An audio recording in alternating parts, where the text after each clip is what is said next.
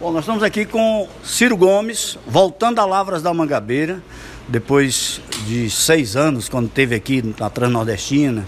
E é sua terra também, porque você é filho adotivo também, como Mauro Filho é também. Como é o sentimento de voltar à terra de São Vicente? É, antes de mais nada, um sentimento de profunda gratidão, porque eu tenho dito, e é muito sincero, que, é, que se eu morrer muito velho e ainda morrer trabalhando pelo povo cearense, ainda vou morrer devendo porque sempre fui recebido como estou sendo mais uma vez hoje, com muito carinho, com muito respeito. E eu só tenho por onde fazer é trabalhar, trabalhar, trabalhar. Estou feliz, agora retomamos as obras da Transnordestina e é uma coisa importante, né? nós precisamos é, prever o futuro alternativo para a economia do sertão do Ceará, do nosso, do nosso interior. E isso tem a ver com a logística. A logística diminui 90% o custo do frete viabiliza, portanto, muita coisa. Então, a ideia de um porto seco, que é uma coisa que Nossa. eu estava conversando com o Ronaldo, começa a ser viável na proporção que a gente possa conectar né, esse, essa região do interior do Ceará com os fluxos logísticos do, do Brasil a partir do porto do Pecém. É, bem-vindo aqui à região de Lar da Mangabeira. Eu sei que é importante falar da sua visita aqui, mas eu preciso fazer a pergunta que todo mundo Fique quer fazer. Meu irmão. O que é que o senhor pode fazer um resumo da apresentação do Bolsonaro ali na ONU? Né? O que é que pode fazer uma análise disso tudo? Meu irmão, eu vou lhe responder com a mão na cara. Dá para você, Não, você Veja, eu estou botando a mão aqui, que é como eu fazia quando era menino, quando eu passava uma vergonha grande, viu? E eu digo a você, porque não faltava mais nada. Você sabe que o ministro da Saúde, que deu cotoco para o mundo inteiro, porque hoje em dia né, tudo é filmado, deu cotoco para o mundo inteiro, está hoje confinado no hotel cinco estrelas, COVID. pago por uma fortuna de dólar do bolso do nosso povo com Covid. Parece assim que Deus assina como castigo por esse, por esse comportamento. Agora, o mais grave de tudo isso é você ver um presidente que usa o plenário das Nações Unidas, talvez o aforamento mais importante do mundo, para fazer uma espécie de live de cercadinho, onde ele costuma mentir e budejar para os seus. E essas são coisas concretas. Como é que alguém vai para o plenário das Nações Unidas contra a ciência do mundo inteiro, ainda à altura dessa do campeonato, defender tratamento precoce com remédios que ajudaram a matar dezenas de milhares de pessoas no Brasil? Ele fez isso. Eu li uma crônica de um jornal alemão ontem à noite dizendo que é a primeira vez que um genocida vai à tribuna do, do, do, da ONU mostrar as armas com as quais ele matou dezenas de milhares de pessoas. Depois insulta o sofrimento e a miséria do nosso povo, dizendo que distribuiu 800 dólares, insinuando que foi por mês. Se você fizer uma conta no câmbio de, de arredondado, 8 mil dólares significa 4.500 reais. Qual foi o brasileiro que recebeu isso, pelo amor de Deus?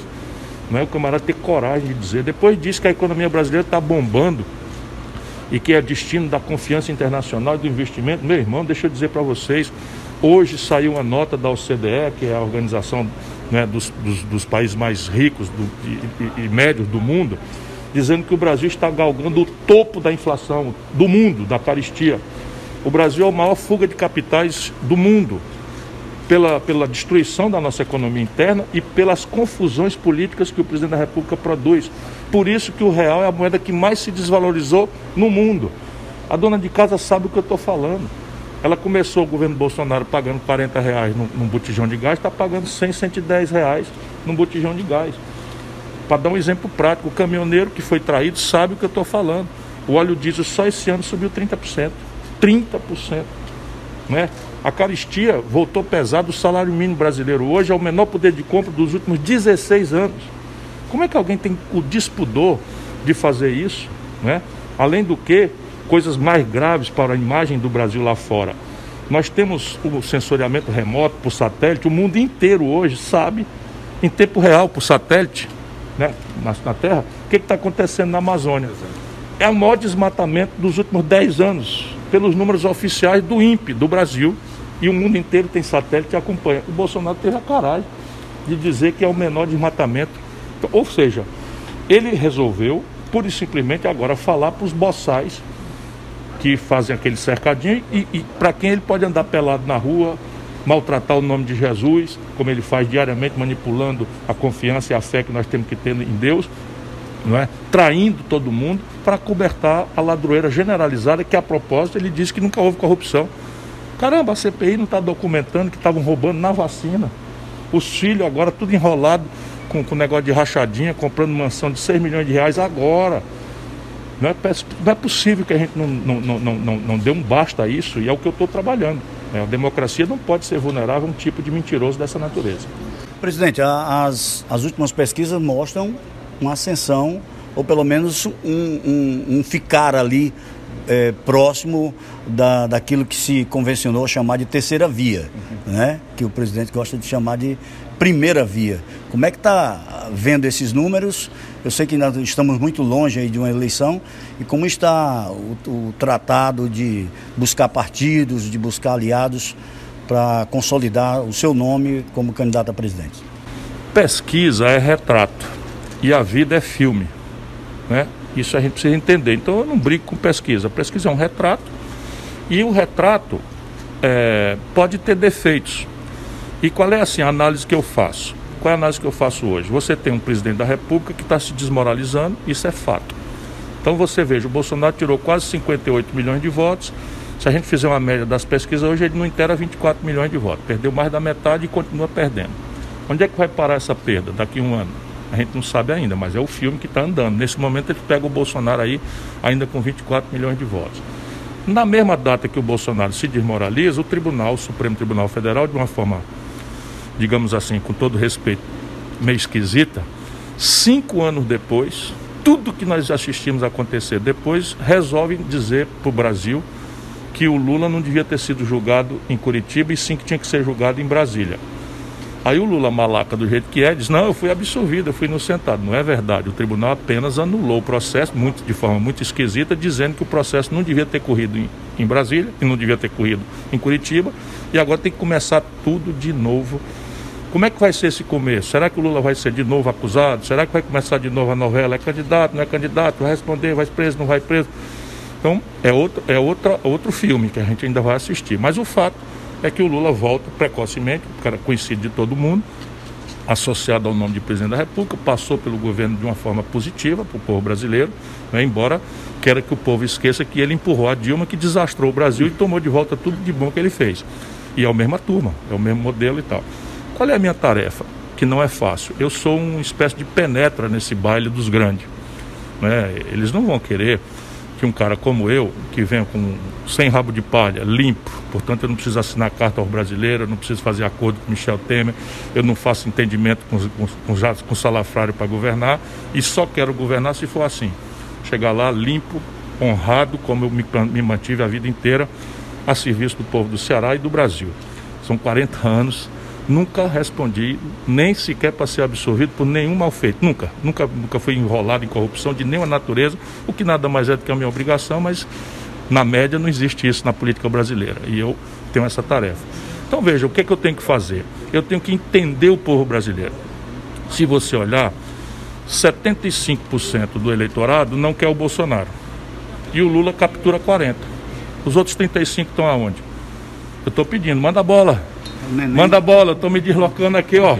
Se me der, eu mato no peito e faço um gol de bicicleta que vai ser gol de placa. E é isso que vai acontecer. Quer ver? Você espere para ver. Doutor Cirinho, partindo para o ponto de vista do cenário estadual, a possibilidade de uma junção entre PT, PSDB e PDT no estado de Ceará e o candidato a governador saía do clã Ferreira Gomes, Camilo está confirmado ao Senado?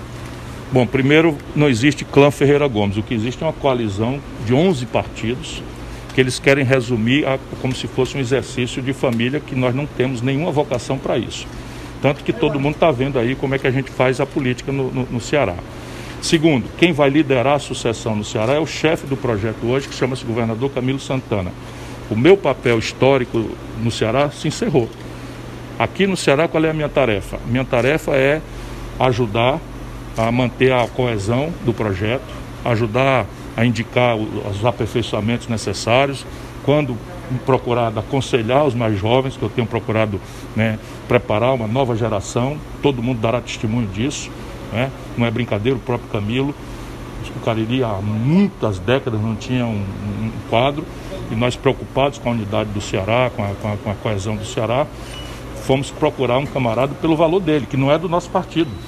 Todo mundo está vendo que o meu confronto com o PT é um negócio duro, pesado, né? e aqui no Ceará nós demos ao PT, por quê? Porque o Camilo fez por onde se qualificar. Roberto Cláudio chegou à Prefeitura de Fortaleza com as mesmas virtudes. Mauro Benevides pode governar qualquer estado brasileiro com excelência, pode ser ministro, pode ser pelos lotes, é o cara mais respeitado do Congresso brasileiro. Quando, tá, quando nós tratamos com, com Evandro Leitão, é um outro talento que começa a se também botar luz nele para que a população vá tendo 10, 20, 30 quadros para as diversas tarefas que nós temos para governar um Estado, mantendo o que está bom e aperfeiçoando o que é necessário ser aperfeiçoado. E é essa a minha tarefa. Então, se o Camilo quiser, ele será senador com nosso apoio incondicional. Então isso é uma coisa que eu tenho dito com muita clareza. Por quê? Porque é meu amigo? Porque é do clã? Não. Porque é, fez por onde merecer. É o melhor governador do Brasil. Sem nenhum demérito para ninguém, é disparado o melhor governador do Brasil.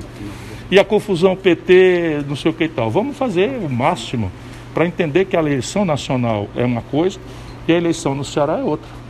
Então aqui nós queremos manter a aliança que nos reúne juntando todo mundo de boa fé, porque o estado do Ceará está ameaçado de um retrocesso muito perigoso, muito grave. Você colocar no governo do Ceará, no momento difícil da vida brasileira, um camarada umbilicalmente ligado ao Bolsonaro, naquilo que há de pior, milícia, né?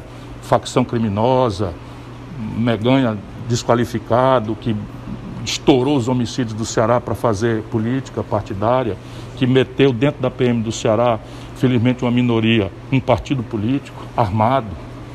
Isso tudo é o que o nosso povo vai julgar. Por quê? Porque o Ceará depende vitalmente, sabe, de uma boa política. Quantos hospitais regionais o Ceará tinha? Quantas UPAs o Ceará tinha? Né? As estradas do Ceará em comparação com o Brasil. Faz 30 anos que ninguém fala em atraso de, de, de pagamento de conta do, de servidor público. Aqui do lado, no Rio Grande do Norte, aqui está Paraíba, logo aí o Rio Grande do Norte, estão atrasados até hoje. Tem 23 estados brasileiros que não estão dando conta de pagar. O Rio de Janeiro está quebrado, Minas Gerais está quebrado e o Ceará é o estado de maior investimento por cabeça do Brasil. Isso para botar no mato é ligeiro demais. Basta um passo em falso por demagogia, por explorar a justa queixa das pessoas pelo que falta fazer. Mas nós vamos tentar pedir a Deus que ilumine a nossa palavra e Deus vai abençoar, o Ceará vai achar seu caminho. Em uma, em uma recente entrevista à TV Sucari, o deputado federal André Figueiredo, que é é, do PDT, ele disse que uh, o Ciro Gomes vai vir com a missão de pacificar. Como é vencer o monopólio aqui no nosso país? Não é tarefa fácil, mas historicamente é a necessidade que o Brasil tem hoje. Deixa eu lhe dizer por que concretamente. O Brasil tem a pior década em matéria de crescimento econômico dos últimos 120 anos. E 10 anos é assim, quando a gente olha, não é para falar mal de ninguém, é apenas para olhar a doença, senão a gente não olhando a doença direito, a gente não sabe fazer o tratamento direito. Então, nesses 10 anos que o país parou de crescer, cresceu zero, é a pior década dos últimos 120 anos, nós produzimos uma explosão de problemas. A maior quantidade de desempregados da história, quase 15 milhões de brasileiros. A maior quantidade de gente empurrada para viver de bico na mais selvagem informalidade, sem proteção de nada nem de assistente de trabalho, nem de salário mínimo, nem de 10 terceiro, nem de férias, nem de licença maternidade, nada. Quase um, regime de semi-escravidão, não é? sem previdência no futuro, sem aposentadoria. Nós temos 40% da força de trabalho brasileira é disparado do maior. 6 milhões de brasileiros desistiram de procurar emprego de tanta humilhação de ouvir não, que é os desalentados que não estão na conta do desempregado pelo IBGE.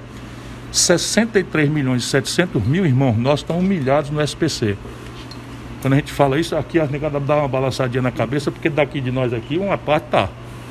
E, e, cada um se sentindo a pior pessoa, porque achando que não deu conta de pagar a conta, a gente cultiva a honradez, o nosso povo é sério. E na verdade é um problema macroeconômico, que o camarada tomou um crediário, tinha renda, de repente não, não deu conta de pagar a prestação, porque tinha que pagar a, a conta de energia, senão vem anel e corta. E aí inadimpliu, quando for olhar, tinha, tinha, tinha devendo três vezes tanto que devia, por juros sobre juros, uma verdadeira selvageria. Olha, esses dez anos que produziram isso, seis foi PT, dois foi Michel Temer, que o PT botou na presidência da República, o Lula botou, e dois é o Bolsonaro. Então você veja, não é problema Chico, Maria ou Manel. É um problema de modelo econômico e um problema de modelo de governança política.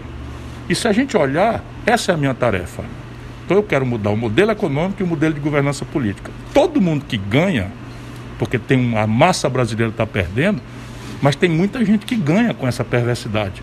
Por exemplo, sistema financeiro. Vou dar um número para vocês aqui, vocês conferirem no Google. Né? Nos, no tempo que o Lula mandou no Brasil, ele passou para os bancos 4 trilhões e 88 bilhões de reais. E passou para os pobres do Bolsa Família, no mesmo período, 322 bilhões de reais. Um é trilhão, o outro é bilhão. E isso explica o que eu estou falando, um governo bom.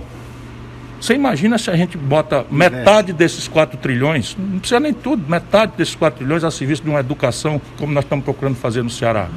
Escola em tempo integral, quando puder ser profissionalizante, uma rede hospitalar né, que está ainda precária, mas que tem um hospital regional sofisticado, que faz neurocirurgia, não, não precisando mais ir para a capital, distribuído em todo o território do Ceará, esse país dá um salto extraordinário de progresso. Essa é a minha tarefa. E eles vão fazer o diabo.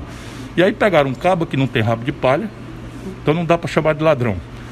Um cabo que, quando teve tarefas dadas pelo povo, saiu pela porta da frente com o mais bem avaliado prefeito, mais bem avaliado governador, o melhor ministro da Fazenda na data, etc. Então o que é que eles inventam de mim? Que eu sou bocão. Bom, aí eu sou mesmo. Né? Porque não dá, meu irmão. Do jeito que o nosso povo está passando fome, dificuldade, sabe quantas pessoas não têm hoje um pouquinho para comer? 120 milhões. Enquanto isso, tem gente chafurdando no luxo, destruindo, jogando fora e se abrindo da cara do, da pobreza. É contra isso que eu vou lutar. O senhor está ladeado de duas grandes figuras da política: o prefeito Ronaldo e o, o Mauro Filho, que o, o ministro se convencionou a chamar de seu cérebro. Uhum. Né? São duas pessoas jovens, um com o nome sendo cotado para ser governador do Ceará e o Ronaldo fazendo um trabalho realmente brilhante aqui em Lavras da Mangabeira. Chegar em solo lavrense ao lado dessas duas figuras realmente é, é para levantar um pouquinho assim o, o coração e seguir firme nessa campanha. Eu sou um homem muito feliz, eu, eu, eu venho de uma família constituída com muito amor, sabe, eu tenho fé em Deus e, e, eu, e eu vibro com o Ceará. Eu vibro, porque o Ceará é uma prova de que pobreza tem jeito se a gente trabalha junto honestamente, com obstinação, executando um projeto que não é uma pessoa, é um projeto, recursos hídricos. Então, você, porra, sabe quando foi que foi desenhado o projeto de estratégia de recursos hídricos? Eu era governador do Ceará. E de lá para cá vem sendo executado e está aí. O Rosário aqui é um. É, eu sei. Eu passei ali, olhei a placa para Vaz Alegre, lá está uma barragem que eu fiz, botei o nome de, do Otacílio Correia. Mas o mais importante, o prefeito Ronaldo estava me dizendo que desligaram as bombas do São Francisco, mas eu, Deus sabe o que eu lutei para fazer o São Francisco. Até greve de fome de bispo na Bahia eu tive que enfrentar. Felizmente o Papa me apoiou. Você veja como, como eu sou um homem feliz. Né? E essas coisas estão se realizando. E isso é o que me paga. E isso não é uma tarefa minha, isso é uma tarefa de um punhado muito grande de homens e mulheres cearenses, entre os quais Ronaldo agora é a, é a, é a nova esperança de Lavra da Mangabeira. Estava agora, como eu conheço bem a história, estava rememorando aqui os grandes nomes de Lavra da Mangabeira. Parte deles eu conheci né, pessoalmente, mas outros eu menciono. Estava falando de, de, de, Vicente Augusto, falando do, do professor Roberto Cláudio, que foi pai do Roberto Cláudio, que foi reitor da Universidade Federal falando das tradições dessa terra. E agora está na mão do Ronaldo superar todos eles, né? E com o privilégio, acredito, que desta vez nós não vamos mais permitir a descontinuidade da Transnordestina, que vai revolucionar as potencialidades econômicas. E de Mauro Filho, diga você, não haveria este Ceará, que hoje é modelo para o Brasil, se não fosse o talento, a capacidade criativa, a disciplina, a seriedade e o espírito público do Mauro.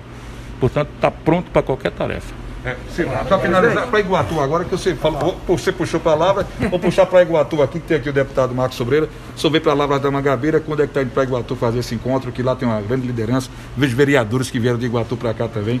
A mensagem para Iguatu nesse momento. Lavras não vai se aborrecer se eu reconhecer, né, todos nós, o papel estratégico que Iguatu tem na antessala do, do centro-sul do Ceará.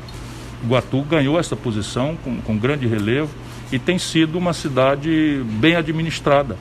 é, bem administrada e eu espero bastante proximamente voltar a Iguatu para rever essa gente querida né, e sinalizar os nossos planos para o futuro. Doutor essa é a sua mensagem para o Cariri. Agora vou puxar a sarna para o Cariri também. É um abraço forte, de muita gratidão, de muito carinho, de muito amor, de muita saudade. Eu vivo pelo mundo, correndo no Brasil, propondo um caminho novo para o nosso país, com muita esperança. Mas meu coração bate mesmo é aqui no meu Ceará e eu compreendo bastante bem a importância que tem o Cariri para a construção desse grande Ceará que nós estamos construindo. Não por acaso, não é?